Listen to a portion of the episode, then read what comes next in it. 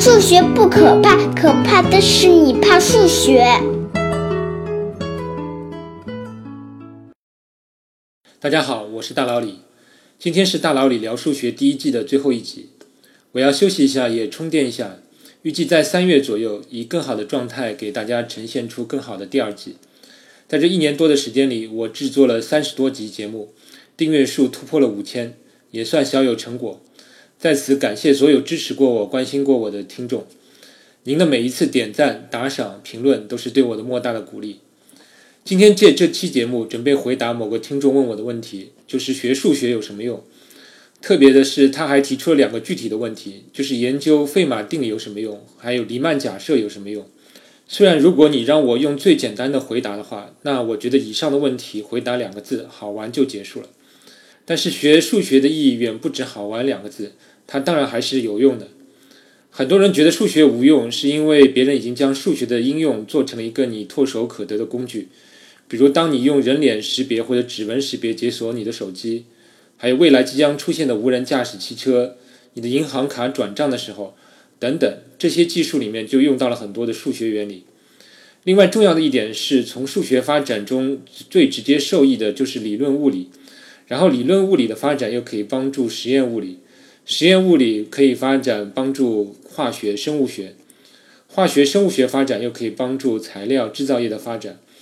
而材料制造业的发展最终才能影响到我们的日常生活。所以你可以看到这条技术链条上，数学跟我们的距离是最远的，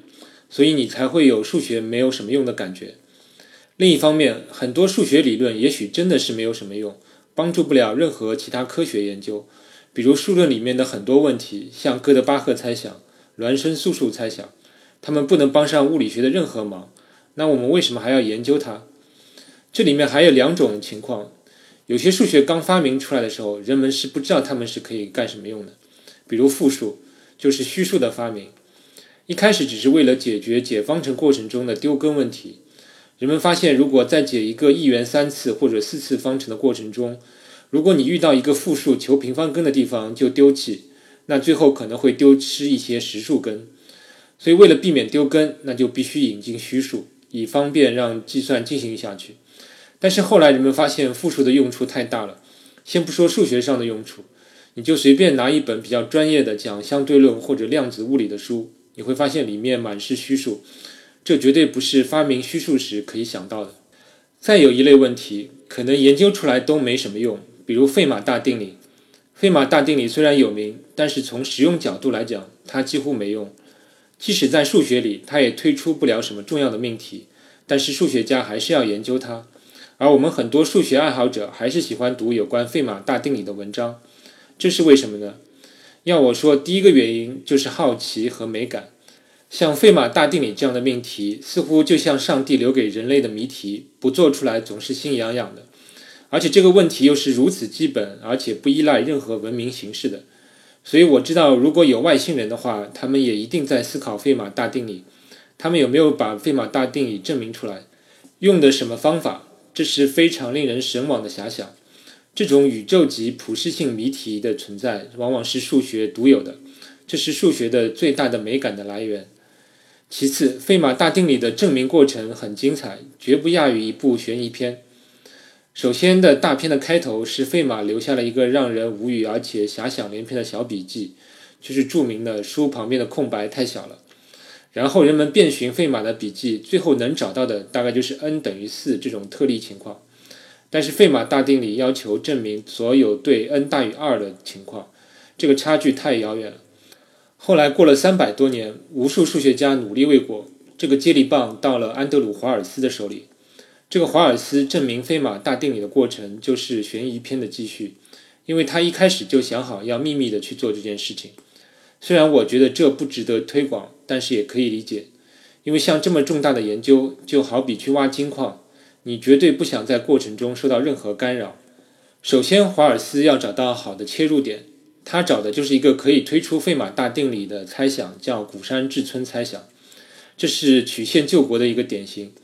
但在研究过程中，华尔斯发现自己的知识也不够用了，他得向人请教。他知道他的一个学校里的好友可以帮他，但是他又不能太直接，因为如果学校里有两个人如此密切频繁的接触，你可想而知各种各样的流言都会出来。所以他就想了一个瞒天过海的计策，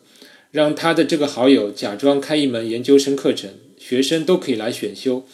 而华尔斯就像模像样的来旁听。其他人都以为这只是一个普通的讲模型式的课程，但只有华尔斯和他的这个好友知道，这个课是特地开给华尔斯的。这样，其他任何人不会产生怀疑。所以这里都搞得有点像谍报战了。华尔斯的整个证明花费了七年的时间，但结尾的部分还有点小插曲，就是第一版的证明发表后几个月，有人发现了一个漏洞，华尔斯又花了一年多，还是没有补上这个漏洞。几乎要放弃时，他突然灵光乍现，峰回路转，用原先放弃的一个思路，结合一个新的思路，把这个漏洞给补上了。可以说，这个证明的过程绝对是精彩。而市面上确实有好几种讲述费马大定理证明过程的书，有兴趣可以去看看。对我来说，最吸引人的一点就是费马大定理这个貌似简单的命题，需要使用如此不同的领域和非常高深的数学工具。有人说，证明费马大定理用上了数论里三百多年的所有的数学工具才得以解决，这是最为神奇的一点。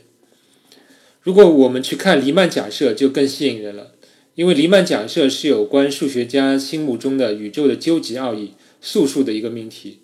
因为对数学家来说，素数大概是宇宙中隐藏的最深的奥秘。黎曼假设将极大的帮助我们理解素数的分布。而且人们几乎已经把黎曼假设当成定理来用了。现在有上千个命题是依赖黎曼假设的，可想而知，如果黎曼假设被证伪，人们恐怕又要感到被宇宙上帝深深的愚弄了。而与费马大定理相似的是，黎曼假设虽然是关于素数的，但是它表面形式却与素数毫不相关，而是一个定义在复数平面上的一个函数，但它确确实实与素数联系了起来。你说这是不是很神奇？好了，以上我随便讲了一下，从一个业余爱好者的角度来看费马大定理和黎曼假设好玩以及吸引人的地方。其实归根结底，我们喜欢数学，并不是它有没有用，而是能感觉到它蕴含的深刻的道理，以及解决问题的过程中的快乐和满足感。以上拉拉杂杂说了那么多，不知道能否回答数学能干什么，或者我们为什么要学习数学的问题。我还是希望有更多的人能喜欢数学，有更多的人能听大佬里聊数学的节目。第一季到此结束，欢迎大家扫描节目介绍中我的公众号“大佬里聊数学”的二维码，我会继续在我的公众号中不定期更新每周一题，也欢迎大家闯关加入我的聊天群。提前祝各位春节快乐，再见。